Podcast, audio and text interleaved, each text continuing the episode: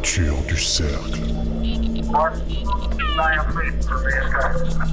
Infusion scientifique de Radio Méga, présentée par Luc Charéron, Marc Bionomo et Bastien Hénard.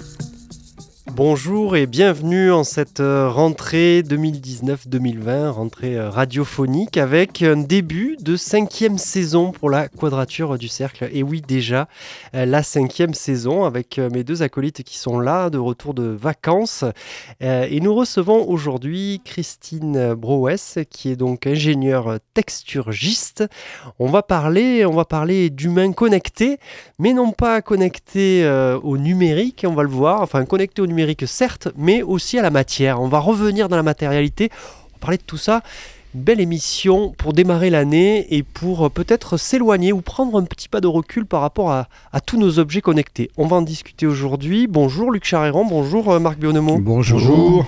Bonjour. à tous. De retour, on est reparti, ça y est, pour une saison. La bah, cinquième, c'est pas mal quand même pas, cette quadrature. on ne sait plus à, lire sur, sur quoi notre invité travaille, si on existe, si on n'existe pas, si on est en vacances, si c'est la rentrée, si, si on a marché sur la Lune ou pas. on ne sait plus rien. Ah ouais, c'est difficile comme rentrée, hein, ça va être. Euh, voilà, on est, on est parti donc euh, avec notre invité. On se euh, demandait d'ailleurs si elle allait être là, parce que parler d'immatérialité, finalement, est-ce qu'elle allait venir? Et puis elle est là, elle est dans le studio.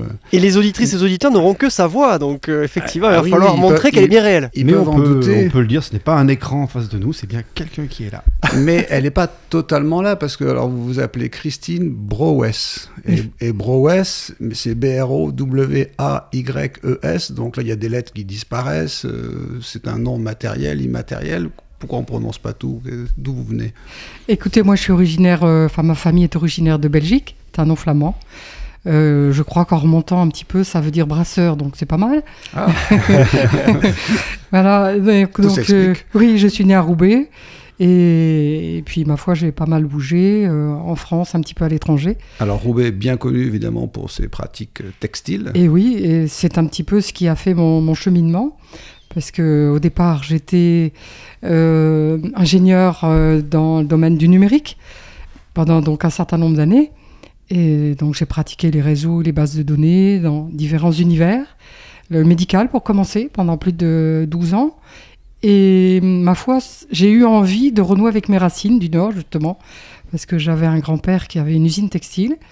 Et je crois que derrière, euh, donc les racines, c'est concret, mais il y avait aussi l'envie d'aller vers euh, un métier euh, beaucoup plus en prise avec la matière, justement.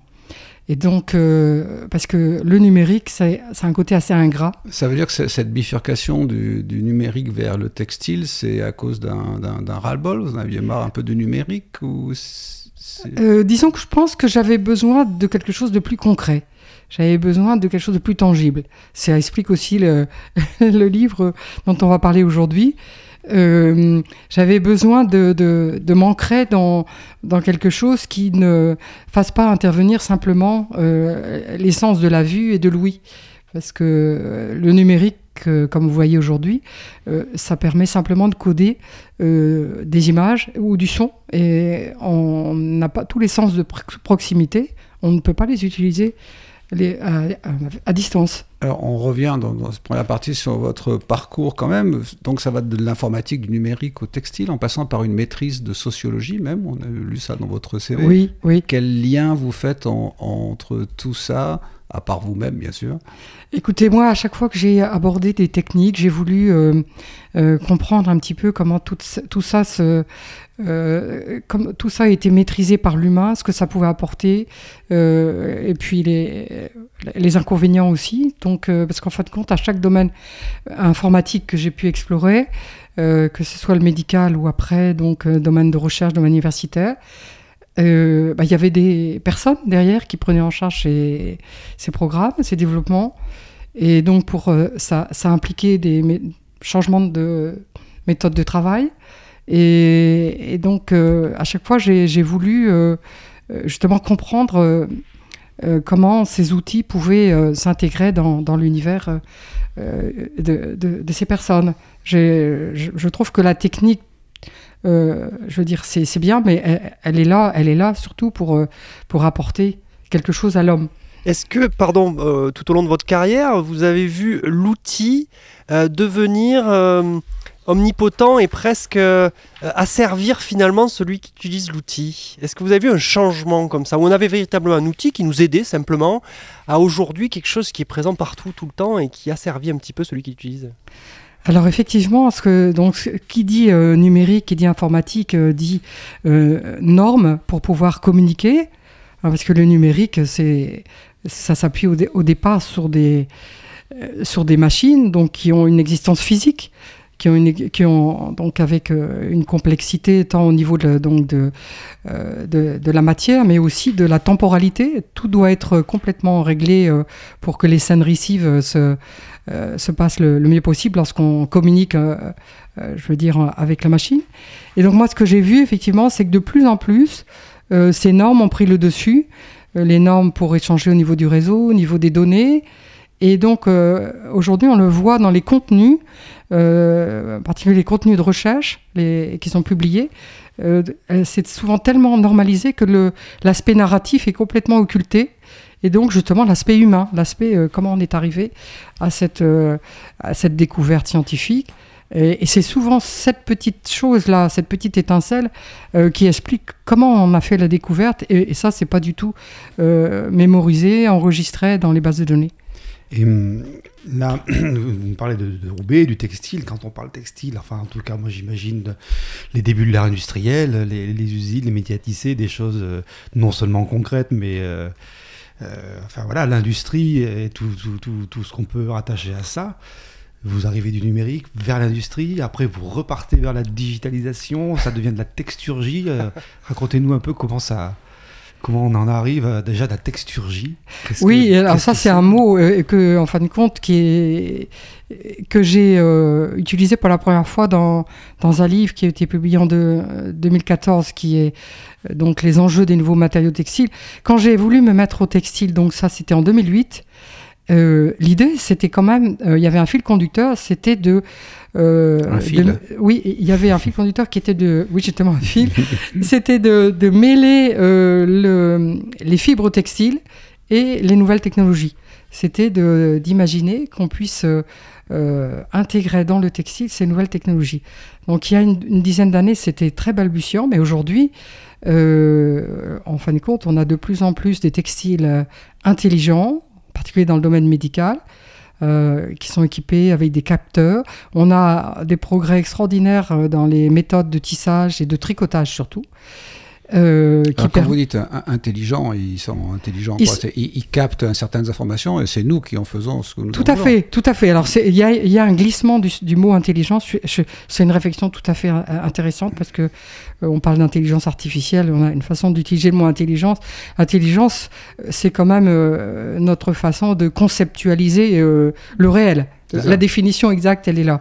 Donc il y a un glissement aujourd'hui. On met de l'intelligence partout, mais l'intelligence au départ, c'est quand même un mot euh, qui sous-entend un humain, un humain derrière. Oui, parce que le, serait- le textile, bon, mon t-shirt, euh, une étoffe de tissu, je vois à peu près ce que c'est, Oui. euh, même peut-être comment on l'a fait, mais ça me paraît assez basique. Et du coup, euh, l'idée que de l'intelligence, ou en tous les cas, des choses plus complexes interviennent là-dedans, c'est pas si simple finalement. euh. Alors déjà, on a, je dirais, en dehors du fait de- de- d'impl- d'implémenter du numérique dans le textile, on a des, euh, d'une utilisation du textile aujourd'hui qui est assez méconnue, euh, à savoir euh, ce qu'on appelle aujourd'hui des, des textiles à usage technique. Dans, dans le domaine des composites, c'est-à-dire qu'on a des matériaux dans l'industrie, dans l'automobile, dans l'aviation. Savoir qu'un euh, aujourd'hui, un, un Airbus A380, c'est plus de 50% de composite, c'est-à-dire en fin de compte des structures. Composite, c'est des matériaux qui euh, font intervenir euh, plusieurs. Voilà, ce sont des euh, structures, euh, je dirais, à base de, enfin, de, c'est issu de la plasturgie, oui. mais renforcées avec des textiles, parfois d'ailleurs des textiles tricotés, euh, qui vont avoir une capacité de renfort et de résistance à la déformation. Mhm. En particulier, il y a des pièces très, très pointues, qui, euh, comme la, la pièce qui permet de ra- raccorder euh, les ailes de l'avion sur, euh, sur la. Oui, ça, la on, a, on envie que ça tienne. hein. Voilà. Ouais. Donc, en fin de compte, c'est, aujourd'hui, le textile, euh, c'est considérablement, euh, en termes d'usage, à, gagner tous les secteurs de l'industrie. Ça, c'est un Mhm. domaine, bon, c'est mon domaine aujourd'hui, donc je Mhm. le connais relativement bien. Et euh, pour vous donner un ordre d'idée, en termes de fibres textiles, euh, aujourd'hui, c'est plus d'un tiers de fibres textiles qui sont consommées par ce secteur. Et ça, ça a tendance à aller vers la moitié. Luc Charéron, on va retrouver vos premières éclaircies. Il va falloir éclaircir hein, parce qu'il y a beaucoup de choses. Je sens le sujet très très dense aujourd'hui avec euh, dense Christine ou pas, euh, oui, dense ou pas. On, définira après la matérialité. Tout de suite, c'est les éclaircies scientifiques de Luc Charéron. Les éclaircies scientifiques. C'est pourtant clair. ça explique tout. Nos courriers, nos conversations, nos photographies, nos musiques, nos déclarations d'impôts, nos fiches de paye, nos comptes bancaires, nos billets d'entrée au cinéma, au théâtre, à la piscine, nos titres de transport, nos récits, tout se dématérialise, tout se numérise, la réalité devient un flux de données numériques. Numérique, numéraire, numéro, d'ordinaire on se sert des nombres et des chiffres pour désigner des quantités.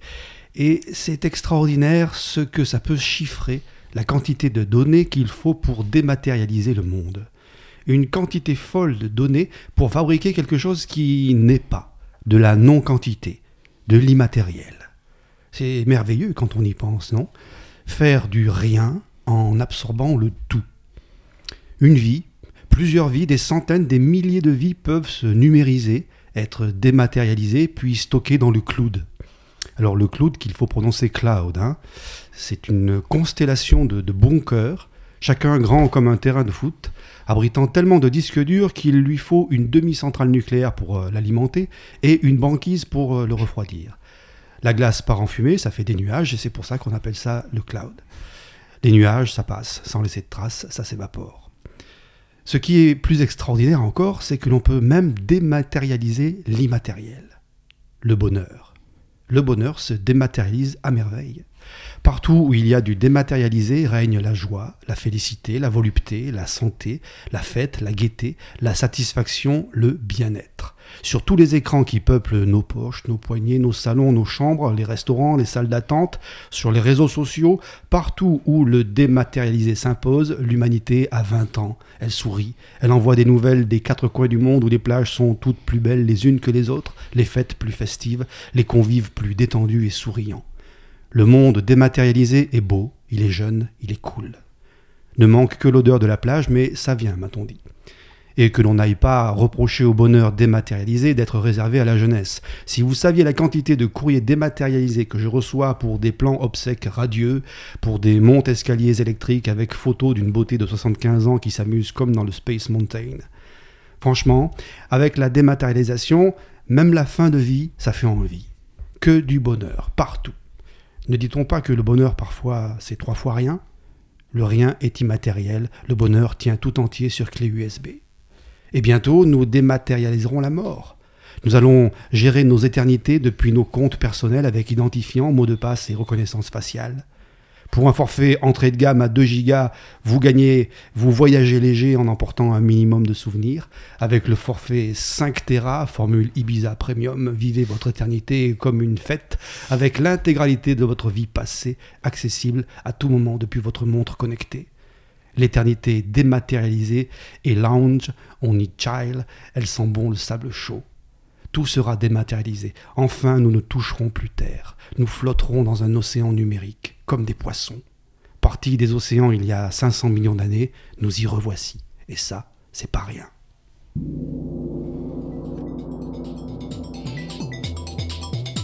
Les éclaircies scientifiques. Ça explique tout. On retourne euh, à l'océan, je crois, avec euh, Luc Charéron. On va voir tout ça euh, lors de cette émission. Éclairci, éclairci. Une rapide réaction. Les vacances ont été trop longues. c'est Ibiza, c'est l'effet Ibiza. c'est l'effet Christine Moès, une, Ah, moi, je une rapide ça- réaction. Ah, moi, je trouve, je trouve ce, ce texte absolument fabuleux. Là, on est vraiment complètement dans le, dans le sujet. Non, je... Ah, ils ont travaillé. Ah, ben c'était- Ah oui, oui, complètement. studieux. complètement. C'est vrai que, euh, euh, le- en fin de compte, ce, ce cloud, comme on dit, euh, aujourd'hui, on a un, un cloud des possibles. Et je- donc, ce qui, euh, ce qui est absolument terrifiant, c'est cette, euh, c'est cette notion du temps qu'on n'arrive plus à maîtriser parce qu'on est tellement, on a tellement de possibles, on a tellement de, de nuages de possibles, pour prendre le mot français, que, que voilà, on On- sait. on- C'est un texte à lui, on appelle ça un texte il. non, il est, il est très beau, talent. très beau, bravo. Merci, merci pour le, le jeu de mots. Merci euh, Luc Charéron pour ces éclaircies. On va On va, se, rêver. on va se plonger dans son, dans son livre. On va rêver un Et- petit peu avant, dans- puisqu'elle dans- nous a fait un On choix va- musical on va aussi. Ah, matérialité et voilà. immatérialité. Alors on parle euh, matérialité, immatérialité juste après Arthur H, la boxeuse amoureuse.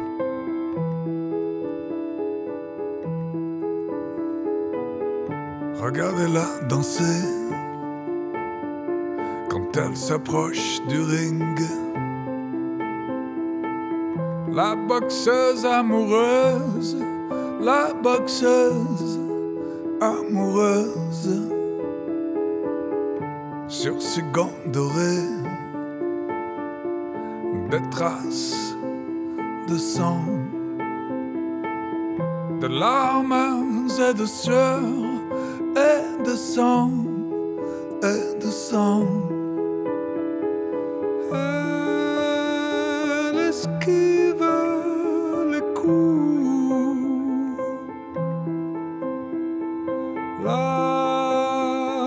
Boxeuse amoureuse. Elle absorbe tout. La boxeuse amoureuse. Boum boum les uppercuts. Son visage. Mais jamais elle ne cesse de danser, de danser. Tomber, ce n'est rien, ah, puisqu'elle se relève. Un sourire sur les lèvres, un sourire sur les lèvres.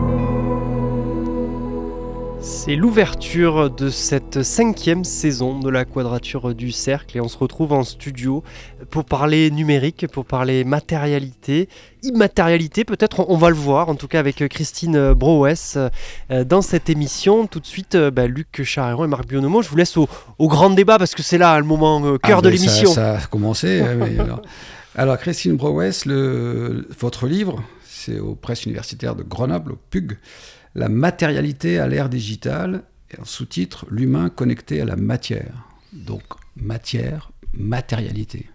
On Alors, vous écoute. Je- je- sur la matière, donc, je- vous, vous- dans les premières pages de votre livre, hein, vous faites un rapide historique. Alors, la matière est la matrice commune où s'engendrent les multiples objets du monde. Ça, c'est ce que je, relève hein, dans votre livre. Euh, très vite, euh, on arrive dans l'histoire avec Einstein où on relie matière et énergie.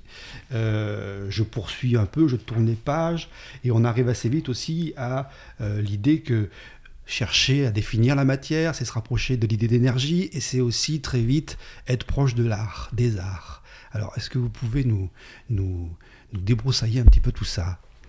Alors déjà, la matérialité, effectivement, c'est un mot qu'on n'utilise pas beaucoup, euh, qui aujourd'hui prête à confusion, parce que dans le domaine euh, financier, on parle de matrice, de matérialité, lorsqu'on fait des analyses RSE aujourd'hui hein, par rapport au RSE, développement, que durable, Qu'est-ce que c'est qu'une analyse RSE des responsabilités euh, sociétales et, je crois, et énergétiques ou je- environnement plutôt, environnement, voilà. Mhm. Euh, et donc, euh, ça prête un peu à confusion parce que lorsque vous regardez un petit peu toutes les publications sur la matérialité, on rentre très vite dans ce domaine. Mhm. La matérialité, c'est pour moi, enfin pour, euh, en termes de définition, c'est notre relation à la matière. Donc ça peut s'entendre en termes de structure. Là, on vient de parler, comme vous le faites là, de matière, structure de la matière, mais c'est aussi euh, en termes de représentation, c'est-à-dire euh, ce qui dit être en relation avec la matière. On est dans un espace, on est dans une ambiance, on est dans Mhm, un mhm. état d'esprit, Euh, et donc euh, la matérialité quand on est en relation à la matière, en fait, quand l'être humain est en relation avec la matière, il est fait de tout ce qu'il a déjà vécu, il est fait de tout son parcours, Mhm, mhm. et sa relation à la matière, euh, ses sensations euh, euh, sen- sensitives, etc., enfin, ce, ce qu'il respire, ce qu'il touche, en fin de compte, il en a une perception par rapport à toutes les émotions qu'il a déjà eues par rapport à, à cet environnement. Donc c'est quelque chose pardon, qui est très, très personnel, Mhm. qui est très personnel. Et, Vous en parlez euh, un moment, vous êtes en lien avec l'architecture, où c'est comme si euh, l'architecture, on peut la voir comme euh, c'est les murs, c'est oui, alors j'en parle. ou c'est non, c'est l'espace dans lequel on est. oui, Donc c'est du tangible et de l'intangible. Tout à fait. Je crois qu'aujourd'hui, on reprend, on reprend connaissance de cette importance de l'espace, c'est-à-dire non pas simplement ce qui est en termes concrets, les objets, pardon, les humains, mais euh, ce, qui, euh, ce qui fait la relation à ces objets, ce c'est-à-dire l'espace qui nous, qui nous sépare ou qui nous rapproche Mhm. euh, les uns des autres ou des objets. Mhm. Donc, pourquoi ce livre? Parce que effectivement, aujourd'hui, avec les, la capacité que l'on a d'être en relation avec les objets qui est complètement différente, euh, surtout avec donc les, les écrans, les smartphones, etc. euh, on a euh, aujourd'hui une relation à l'espace euh, qui est complètement différente. Mhm. Et, et donc, euh, on- la question qui se pose, c'est justement quelle est, comment, comment se passent les émotions aujourd'hui à travers ces nouveaux médias Mhm. et est-ce que nos sensations sont toujours des sensations réellement humaines? Est-ce qu'elles Mhm. sont augmentées? Comment notre corps se, est en prise avec euh, cette double réalité, si on peut dire, qui est, Ouais. qui est le, le monde qui l'entoure, le monde tangible et, et le monde intangible Mhm. Mhm. Alors justement, c'est tous ces outils numériques qui, qui transforment un peu nos matériaux euh, quotidiens, tous les procédés, vous venez de le dire, ils modifient ce rapport à la matière. Est-ce que vous pourriez nous dire dans quelle mesure ils sont une source de, de renouvellement, un apport à nos existences?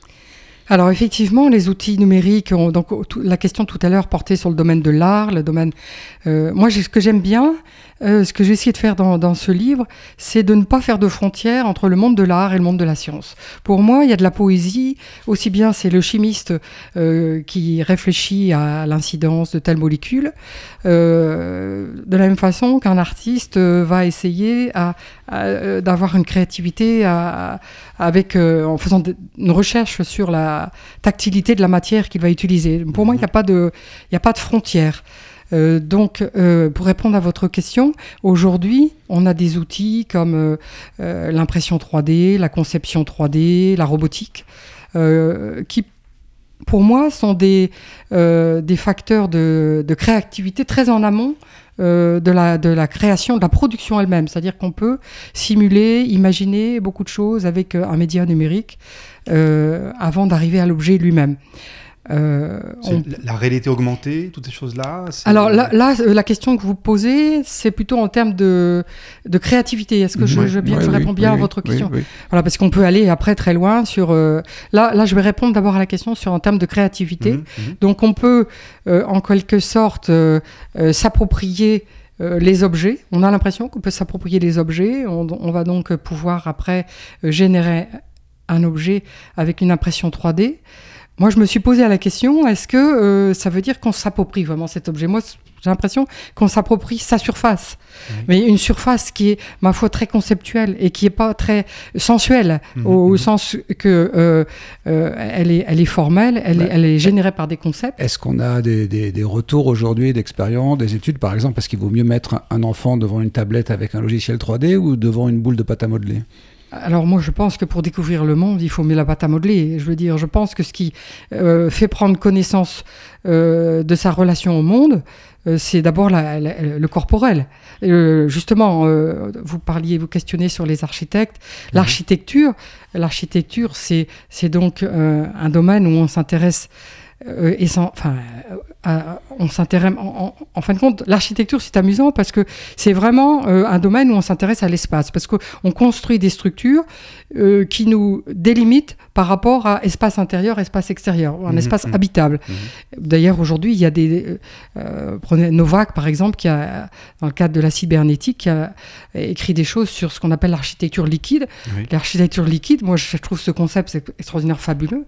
C'est-à-dire, euh, c'est l'idée de, penser que euh, n'y aurait plus euh, une délimitation euh, formelle, structurelle des pièces, mais qu'on aurait des espaces qui, ma foi, s'aménageraient en fonction de nos émotions, s'agrandiraient si on a besoin justement d'une ouverture au monde, se rétréciraient, seraient en contact avec l'extérieur, ne serait pas, euh, on n'aurait pas l'impression d'avoir justement cette notion d'intérieur et d'extérieur, Mhm. qui est d'ailleurs beaucoup moins présente dans la culture japonaise, hein, Mhm, où les, mhm. les- les parois sont souvent en papier. En donc, papier, euh, oui.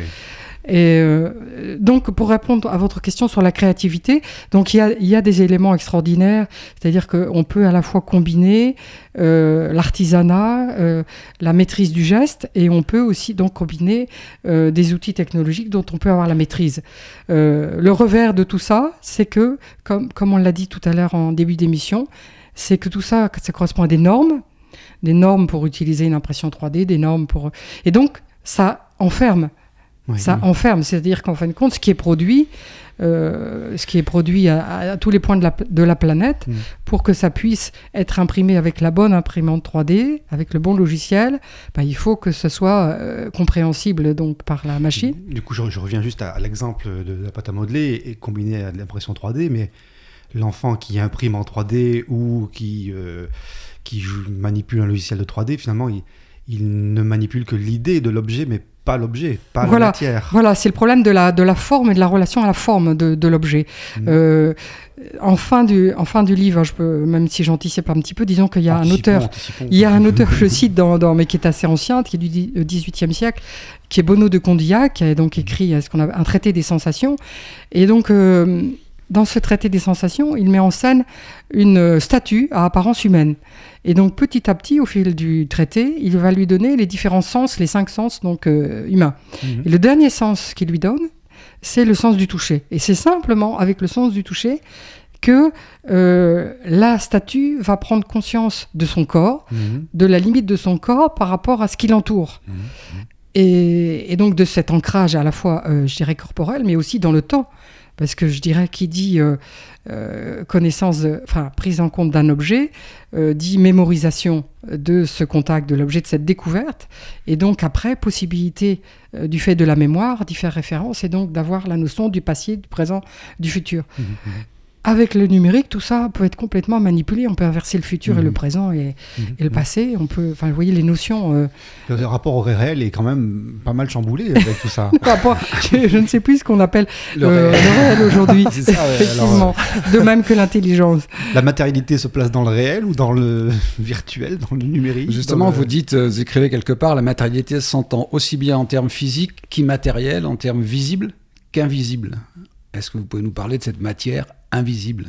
Oui, alors euh, tout à l'heure je parlais de l'espace en disant que c'était des ambiances. La matière, la matière invisible, c'est ça, c'est qu'en fait il y a la matière et il y a notre connexion à la matière, hein, comme le titre du livre, c'est-à-dire notre. Alors aujourd'hui, cette connexion à la matière qui au départ se fait par nos sens, euh, et en particulier le toucher dont on vient parler, aujourd'hui, cette connexion, bah, avec, surtout avec les objets connectés, elle se fait euh, d'une façon qui nous échappe complètement. On pourrait imaginer un monde où euh, ces objets connectés euh, interagissent tellement bien entre eux, sont tellement dans un système euh, qui leur a été in- inculqué hein, avec l'apprentissage de l'intelligence artificielle, que nous, en fin de compte, on n'aurait plus la maîtrise du fonctionnement de ces objets. On Euh, peut toujours débrancher la prise quand même. on peut toujours débrancher la prise. Est-ce qu'un jour on pourra fonctionner sans prise Je me pose aussi. Sans- quand déjà, prise, c'est- sans, sans énergie euh, Oui, électrique pour faire fonctionner. euh, euh, on, on voit déjà chez certaines personnes qui ont toujours connu le numérique, hein, Mhm. euh, comme ils sont désorientés lorsqu'ils ne peuvent plus se repérer avec un, un outil digital. Mhm. Euh, L'imprimante 3D, elle a été fabriquée à partir d'une imprimante 3D ou elle a été fabriquée réellement à partir d'une Non, est- Comment est-ce qu'on imprime une imprimante 3D C'est une bonne question. Bon, c'est co- tout ce qui est plus matériel. Euh, c'est, je dirais, les- tout ce qui est. euh, on parle de dématérialisation, mais en fin de compte, c'est une autre forme de, matériali- de matérialisation.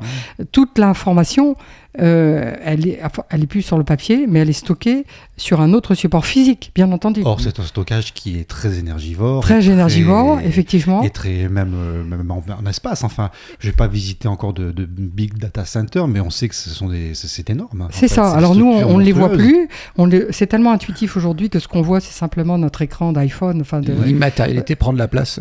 Voilà. Mais par contre, ce qui est amusant, c'est que quand votre iPhone ne fonctionne plus ou, ou votre ordinateur, euh, alors là, euh, c'est un objet, euh, mais qui, n'est- qui- qui est complètement, euh, euh, je veux dire, inerte, qui n'a Mmh, plus de. déchet. Mm. C'est une espèce de déchet euh, qui, qui, qui fait presque bizarre, euh, Mhm. parce que Ça, ça marche aussi avec les objets réels, je ne sais plus comment on les bah, qualifie. c'est encore. là, je dirais que là, c'est encore plus frappant. Parce que comme c'est il y a On- une on- espèce de relation à ces objets qui est de l'ordre euh, un petit peu euh, du magique. Oui, parce qu'on peut planter un clou avec un mixeur en panne. Oui, voilà. Avec un iPhone, ça va pas très loin. Hein. Avec un iPhone, on peut plus faire grand-chose. Bon, Je c'est- propose- c'est le moment de la pause, je crois. Ouais, je vous propose. euh, on est justement dans l'anticipation puisque euh, Christine euh, Broès nous avait choisi euh, un morceau de Giorgio Moroder euh, qui s'appelle Machine, le film Metropolis. Je vous laisse l'écouter tout de suite. On se retrouvera après. On, on tournera les yeux vers les étoiles pour la tête en l'air de Marc Bionomo.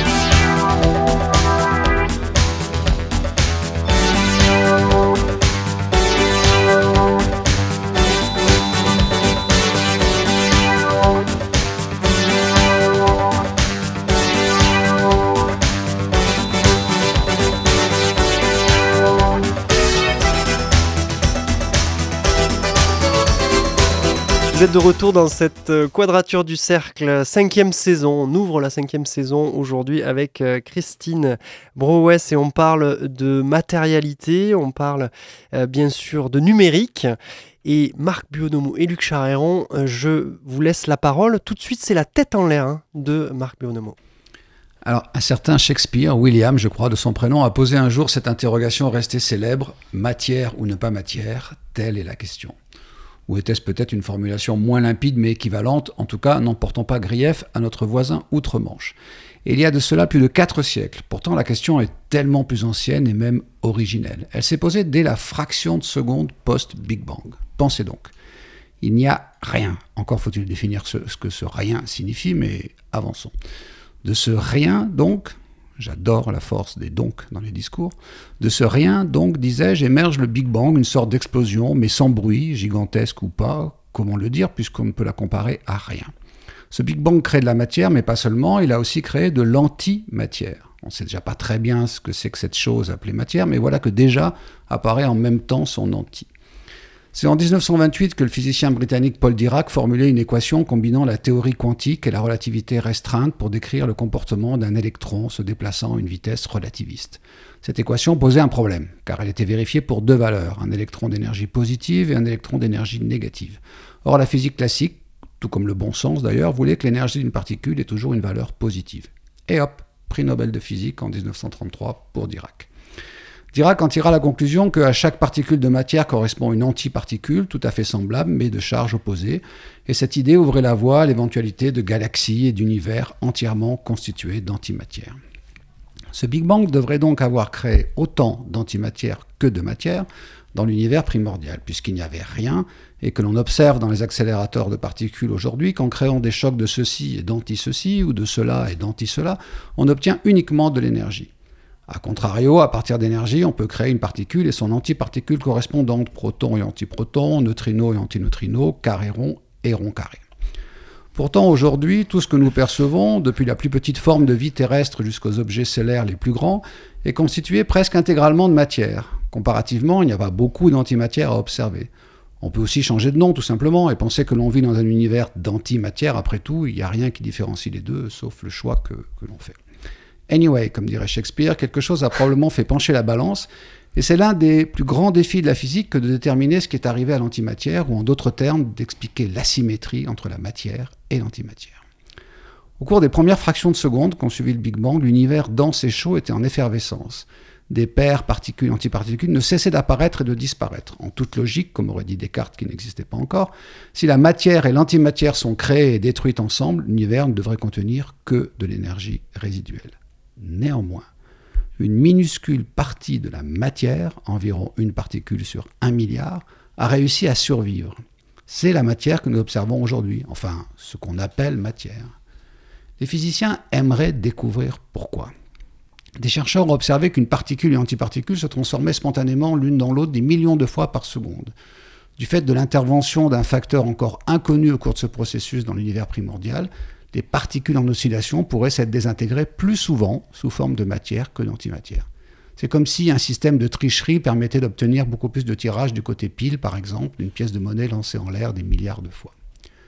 Pour connaître ce processus, il faut aller voir au tout début, là où la température est telle, les conditions globales sont telles que nos lois physiques ne sont pas opérationnelles. Aujourd'hui, pourtant, on remonte le temps et la compréhension jusqu'à 10 puissance moins 43 secondes. C'est le fameux mur du temps appelé mur de Planck. C'est une seconde divisée par 10 millions de milliards de milliards de milliards de milliards. À l'annonce de cette fraction, je me souviens d'ailleurs que lors d'une visite au CERN, le cerveau de M. Carréron n'a eu pour solution de sauvegarde que de se débrancher en partant d'un grand éclat de rire. Bref, l'instant zéro reste très théorique.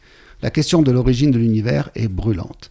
Car soit l'origine est elle-même l'effet d'une cause qui l'a précédée, c'est donc pas l'origine, soit elle était toujours là, et alors c'est l'univers qui n'a pas d'origine.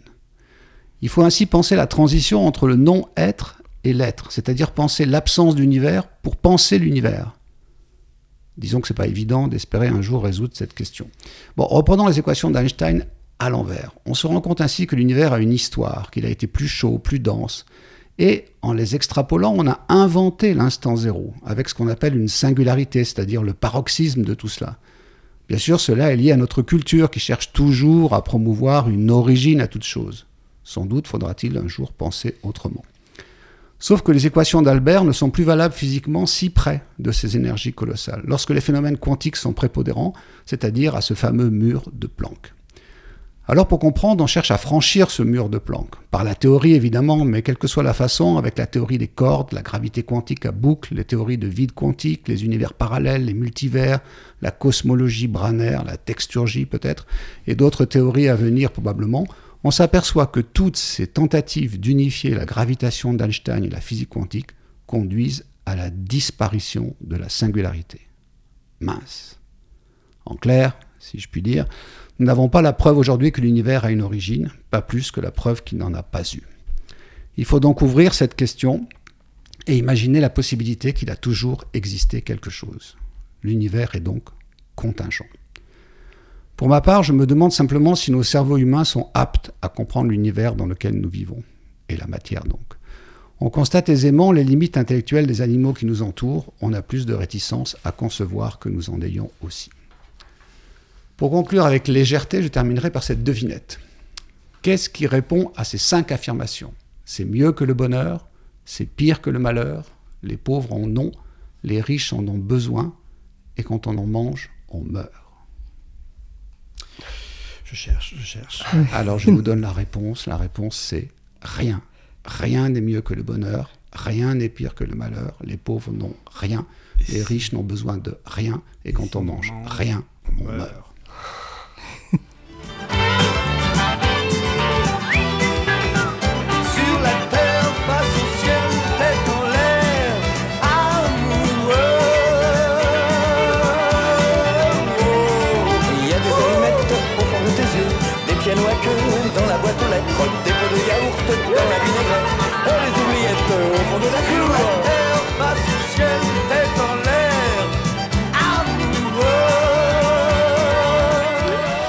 Rien, rien du tout, rien du tout que, mais juste, juste, juste une cinquième, une cinquième saison de la Quadrature du Cercle avec Luc Charéron, Marc Bionomo et, Et notre ça, c'est invité pas rien. Christine Brouès. et ça, c'est pas rien. S'il n'y a plus rien, il n'y a plus de matière. Euh, vous voyez un peu les, les physiciens, les questions auxquelles on Ah, se oui. confronte. Une petite réaction peut-être, Christine Brouès. Ah, euh, écoutez, là, on était vraiment dans l'immatériel, effectivement, le rien, le rien. euh, Qui devient tout. D'où vient tout, euh, effectivement. C'est assez, assez euh, fabuleux, non? C'est une bonne. euh, je Ouais, trouve- parce que la, la matière, euh, vous la posez aujourd'hui dans votre livre, la question, mais c'est une question éternelle. Et est-ce qu'on aura un jour une réponse selon vous? Euh, je ne pense pas, à moins qu'on soit un jour complètement dématérialisé euh, et qu'on devienne euh, simplement, euh, effectivement, qu'on soit numérisé, qu'on soit au même titre que, Après tout, on que pourrait... de l'information. Oui, C'est d'ores et déjà possible. Les, machines se contentent d'elles-mêmes très très bien. Euh, tout à fait, tout à fait. Elles n'ont plus besoin de nous, Elles n'ont plus besoin de nous. Que ce soit pour le traitement de, de nos photos, Exactement, hors exactement. antenne, que ce soit pour C'est euh, ça qui est la- assez. euh, les transactions boursières, tout ça, elles n'ont plus besoin de nous. Elles n'ont plus besoin de nous, effectivement. On constitue de tels euh, magasins de données de, de par le monde avec, avec nos photos qui sont stockées, qui permettent donc la reconnaissance faciale et qui vont donc être utilisées euh, pour des, applications qui sont certainement pas très, euh, très souhaitables.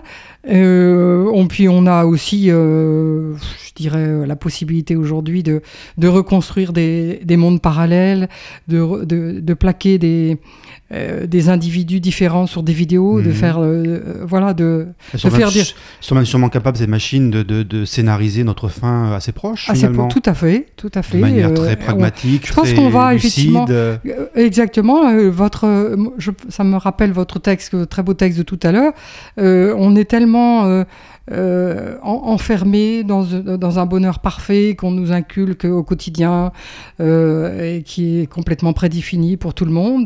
donc, euh, Je- tout le- donc voilà pourquoi, pourquoi sortir des sentiers battus aujourd'hui et, et vivre notre humanité? Je ne sais pas si c'est encore quelque chose. Je reprends justement une, une des phrases que j'ai lues dans votre livre. L'anthropocentrisme moderne a mis souvent la raison technique au-dessus de la réalité. Et un petit peu plus loin, vous posez la question euh, qu'en sera-t-il quand l'être humain sera immergé dans un monde d'objets à la dualité physique et virtuelle? On y est déjà immergé, mais effectivement, c'est-à-dire que je reviens toujours à cet exemple de la pâte à modeler tout à l'heure, mais quand on regarde tout ça, quand on est immergé dans tout ça, est-ce qu'on regarde pas autre chose que juste nous, enfin, notre propre conception des choses, mais plus les choses? Exactement, c'est vrai que c'est difficile aujourd'hui euh, de faire la, la différence euh, entre euh, le, le monde qui nous entoure et, euh, et la virtualité. Alors, c'est- ce qu'on peut, ce qu'on peut voir aujourd'hui, on- c'est une critique euh, sans être une critique, c'est-à-dire que on parle aujourd'hui beaucoup de euh, de l'humain augmenté. Oui. Donc euh, on se dit que avec une hybridation justement du numérique, lorsqu'on est complètement immergé par exemple euh, dans, dans une application interactive où en fin de compte le corps est- c'est carrément l'interface, l'interface avec le, le numérique. Euh, avec des individus qui interagissent donc avec des logiciels et on, on ne sait plus effectivement qui qui, qui prend le pas, euh, est-ce que c'est l'humain ou la machine, euh, on se dit qu'effectivement on peut vivre des expériences qui, qui ne seraient pas possibles dans un univers euh, complètement Mhm. non numérique. Oui, oui. Donc on peut le voir comme ça. Le danger, effectivement, c'est de euh, c'est d'être justement tellement euh, dans un, un univers parallèle, si on Ouais, peut dire, oui.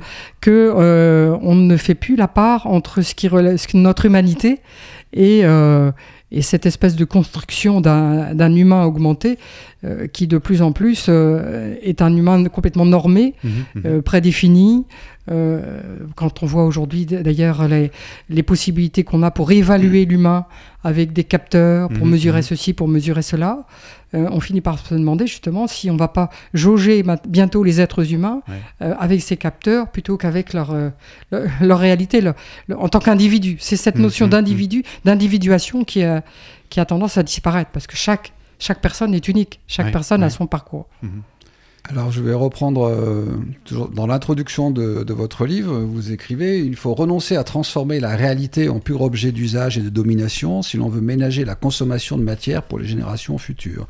Et vous dites, à l'ère du numérique et de l'industrie 4.0, on vante les produits dématérialisés car ils consomment peu de matière. Donc ma question, c'est ce nouveau rapport à la matière, est-ce qu'il est conforme à une évolution écologique des consciences? On parle beaucoup de, de pollution liée au numérique, on en a abordé tout à l'heure rapidement, entre le- les stockages, les transferts, etc. Est-ce qu'on peut faire un bilan global de tout ça, de toute cette euh, Oui, alors euh, euh, dématérialisation? Bon, à première vue, ça paraît très propre, là, le numérique. Hein, Oui, ça paraît très propre ça, vu d'ici. oui. À première vue, c'est très propre. Même pour acheter, c'est formidable. On achète euh, sur le net. Mhm. Euh, on voit pas, effectivement, quand on achète, il y a des camions qui viennent euh, du bout de la France, euh, voire de plus loin, pour apporter chez chaque sans point relais euh, tous les objets, voire directement chez l'individu. Donc, Mhm. en fin de compte, la, le numérique, non seulement ça génère effectivement, comme vous le dites, une, une matérialité derrière qui est probablement euh, terrible en termes de, euh, de matériaux rares, hein, les, de, euh, Oui, les donc terres qui, rares. les terres rares qui sont donc euh, de plus en plus difficiles à trouver. Donc il faut, je dirais, si on les reconditionne pas, on va, on va atteindre des limites dans ce domaine et on pourra pas faire perdurer ce système. On a donc des, euh, de- des serveurs de par le monde qui sont de plus en plus coûteux en termes d'énergie, en termes de, aussi de matériel physique. Et puis, euh, ce, qu'on- ce dont on s'aperçoit, c'est que plus on rend facile la consommation avec ces outils numériques, en fin de compte, plus la tendance à consommer euh, augmente. C'est un c'est Mhm, mhm. principe euh, bien connu. Donc, euh, moi, je, je dis que c'est une. Euh, par rapport au développement durable, euh, c'est un petit peu comme ce qu'on a connu avec nos usines qui sont parties en Asie. Oui. Euh, on a trouvé que, on a trouvé que c'était très bien parce que ça polluait plus chez nous. Pour le numérique, c'est un petit peu la, la même chose. Oui. On, on a éloigné, en fin de compte, les, les, les vrais, euh, euh, la- euh, le caractère tangible de, de ce qu'il y a derrière, Oui. euh, pour donner l'impression à, à l'être humain que, ma foi, tout est dans son petit écran tactile et que Mhm. c'est juste une prolongation de son doigt, de son cerveau, et, et puis c'est, c'est, c'est merveilleux, quoi. C'est, Mhm, c'est mhm. très propre. Oui. Alors, deux, petits sujets d'actualité. J'aimerais bien que vous nous parliez très rapidement de l'exposition qui est au Clévaux actuellement et de votre actualité à vous, parce que demain, samedi 21 septembre, vous serez dans un des temples de la matérialité, c'est-à-dire que vous allez présenter votre livre à la FNAC à Cray. Très bien, oui. Alors, euh, cette exposition au Clévos, euh, moi, je trouve que c'est une chance euh, de l'avoir euh, pour les, pour les adultes, pour les enfants. Donc, c'est une exposition sur les illusions, une autre réalité. C'est une exposition qui nous vient de l'Explora Dome à, Ivry-sur-Seine, je crois, ou Vitry-sur-Seine, ça n'a pas d'importance. Et le principe, c'est de présenter donc aux visiteurs des expériences euh, qui font intervenir les sens, euh, donc de la vue, de l'ouïe, du toucher aussi. Et donc, de, ce sont des expériences qui créent des illusions et qui donnent euh, et, qui donc font prendre conscience aux, aux personnes que on peut être trompé euh, par rapport à la perception Mhm. euh, que l'on a du, du monde réel. Mhm. Donc c'est vraiment un travail sur euh, réalité, euh, autre réalité, euh, et donc on, on est vraiment dans, dans le, dans le sujet d'aujourd'hui. Je précise que les Clévaux, c'est à Étoile-sur-Rhône, un site assez, assez formidable où on peut voir des expositions d'une de grande, grande qualité. Et demain, vous serez à Cray, donc. Alors, je serai à Cray. J'ai la chance d'être invitée par la FNAC de Cray, donc qui est à Oust, pour présenter mon livre. Donc, euh, j'ai, euh, je suis contente que cet événement ait lieu, parce que j'ai eu l'occasion de le présenter dans d'autres contextes, qu'elle ait lieu dans la Drôme. Euh, J'espère que donc des amis, des, des gens un petit peu curieux du sujet viendront, Euh, parce que si je suis après bon, mon parcours, si je suis revenue dans, la Drôme, c'est parce que j'avais une envie de d'habiter près des montagnes. Bon, j'ai eu l'occasion d'habiter Grenoble, en particulier pour mes études. Et euh, le fait d'être euh, comme ça à deux pas du Vercors, c'est vrai que ça manque vraiment dans, un univers euh, très concret, pouvoir appuyer son regard sur les montagnes, euh, de voir la, la, la Drôme aussi euh, filer euh, et changer au fil des saisons. Mais vous présentez un livre réel ou un livre numérique? Alors, c'est une bonne question. C'est un livre réel. C'est un livre réel et donc je conseille effectivement d'acheter le livre et de, le, et de l'avoir entre les mains. Et de le numériser. Et de, le, et de le- et de le lire et non pas de, de le regarder sous format numérique parce que c'est alors c'est un livre donc qui m'a été inspiré par mon parcours. Euh, donc d'abord dans le numérique et après dans le textile. Euh, je me suis donc interrogée justement sur ce parallèle entre un univers euh, dématérialisé, virtuel comme le numérique, mon premier domaine, et après donc la matière textile, qui se prête d'ailleurs très bien euh, à, à travailler sur la sensorialité, parce que c'est Mhm, un, mhm. un matériau qu'on porte sur soi, Oui. qui a toujours une affinité avec l'humain. Ça vient sur la peau. Oui, exactement. Et, donc, euh, euh, lorsque j'ai écrit ce, livre, bon, j'avais pas mal d'idées dans la tête, en particulier cette réflexion donc sur le, euh, le fait qu'on pouvait intégrer du numérique dans le textile avec la texturgie.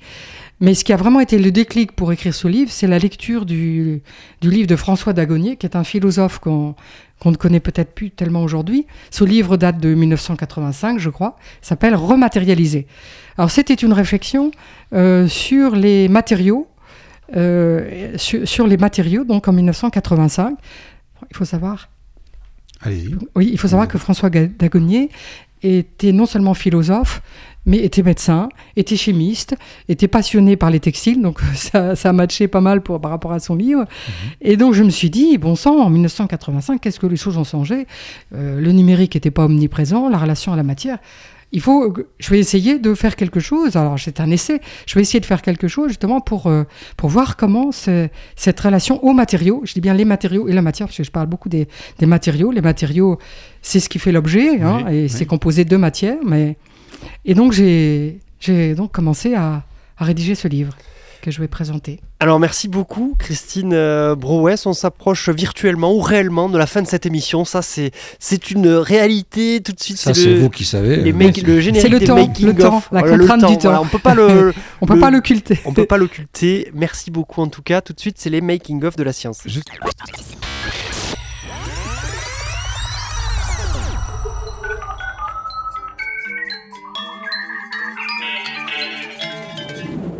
Marc Bionomo. Juste avant, Christine Brouès, est-ce que vous pouvez nous préparer pour la fin de l'émission une petite phrase incompréhensible dans votre jargon professionnel? Vous avez deux minutes pour y réfléchir. le making-of, c'est un, un pam, bing, boom, crack qui a été évité il n'y a pas longtemps. On a failli avoir un choc entre un satellite de l'Agence spatiale européenne Oups. et un satellite de SpaceX. Il faut dire qu'il y a actuellement à peu près 5000 satellites autour de la Terre, et rien que SpaceX veut en envoyer 12 000. Alors, euh, l'agence spatiale européenne s'est rendu compte qu'il risquait d'avoir un choc. Et donc, ils ont informé SpaceX qui a répondu qu'il ne comptait pas réagir, ou en tout cas, ils savaient sur qui ça retombait, etc. Et puis, ils ont ricané en disant on déplace nos satellites une fois par semaine en moyenne et on ne sort pas un communiqué de presse pour commenter toutes nos manœuvres. Ils poursuivent ce monsieur Forbes de SpaceX en disant mais personne n'a rien fait de mal et l'espace est à la disposition de tout le monde. À chaque orbite, on peut rencontrer d'autres objets. Alors peut-être qu'il va falloir définir un code de la route spatiale. En tout cas, ça serait bien qu'on ne refasse pas là-haut les mêmes conneries que celles que l'on fait là. Ça en serait bas. pas mal, effectivement. Je vous invite à réécouter l'émission de la Quadrature où on parlait justement de tous ces déchets spatiaux et de tout ce qui tourne autour de la planète. Luc Charion. Eh bien, on a parlé beaucoup de matérialité, d'immatérialité, donc euh, cela m'a donné envie ben, de saluer la mémoire du- d'un des pères fondateurs de la physique quantique qui, qui est né euh, en 1901, qui nous a quittés en 1976, c'est Werner Heisenberg. Heisenberg qui, a, qui est à l'origine du principe d'incertitude. Donc, si vous voulez, moi, euh, l'incertitude en science, ça ne peut que m'interpeller. hein Ah, tout court d'ailleurs. euh, il énonce que toute amélioration de la précision de mesure de la position d'une particule se traduit par une moindre précision de mesure de sa vitesse et vice-versa. Donc si vous voulez, en gros, je traduis ça hein, par euh, on- le fait qu'on ne peut jamais dire de quelque chose, c'est là précisément. On peut dire avec un geste flou de la main, c'est par là. Voilà. Et là, il a été beaucoup question de, de matière aujourd'hui, et, et c'est assez vertigineux parce que plus on cherche à la définir, plus c'est compliqué, plus on se perd en explications pas simples. Et le pire de tout ça, bah, c'est que même quand on aura fini par trouver ce que c'est, bah, il y aura toujours ce vieux R. Werner pour nous dire Bah oui, mais on sait pas où c'est par contre. Merci Luc Charion. Alors, il faut Prouesse. apporter un petit bémol à ça, mais Je- je, oui. je- je promets d'inviter un physicien quantique un jour pour Allez. revenir sur ce principe de d'Eisenberg, parce que c'est pas tout à fait comme ça. On ira faire un tour de côté de la quantique la prochaine fois. Christine Prouesse, la phrase euh, Alors, le pas. Ju- Juste avant, si je puis me permettre, parce que l'incertitude, c'est un trop beau mot. Oui. Juste une petite phrase de Note, incertitude. Ô mes délices, vous et moi, nous nous en allons comme les écrevisses à reculons, à reculons. je crois que, je crois que si, c'est ça l'humain, c'est ça le goût de la vie, c'est l'incertitude. Hmm. Si tout est certain, c'est- Allez, on vous, Il y a- dit- on vous dispense de la phrase de Jean Ouais, on, on dispense parce que celle-là était belle, était Oui. très belle. Merci beaucoup, euh, Merci Christine beaucoup. Brouès. On vous retrouvera certainement euh, dans la quadrature une prochaine fois parce qu'il y a encore beaucoup à dire. Euh, on parlera peut-être alors quantique, un de ces quatre dans la quadrature. Physique, oh, il y a plusieurs invités qui se manifestent. On va, alors peut-être on sera sur la fête de la science avec le fameux vélo studio de Radio Méga. Mais ça, c'est de la virtualité ou de la réalité. On va voir. Vous le verrez. Suivez-nous sur les réseaux sociaux. Merci beaucoup, Luc Charéron. Merci beaucoup, Marc Bionomo. Et encore une fois, merci, revoir, à bientôt. Brouès. Au À revoir, merci. Au revoir. Merci.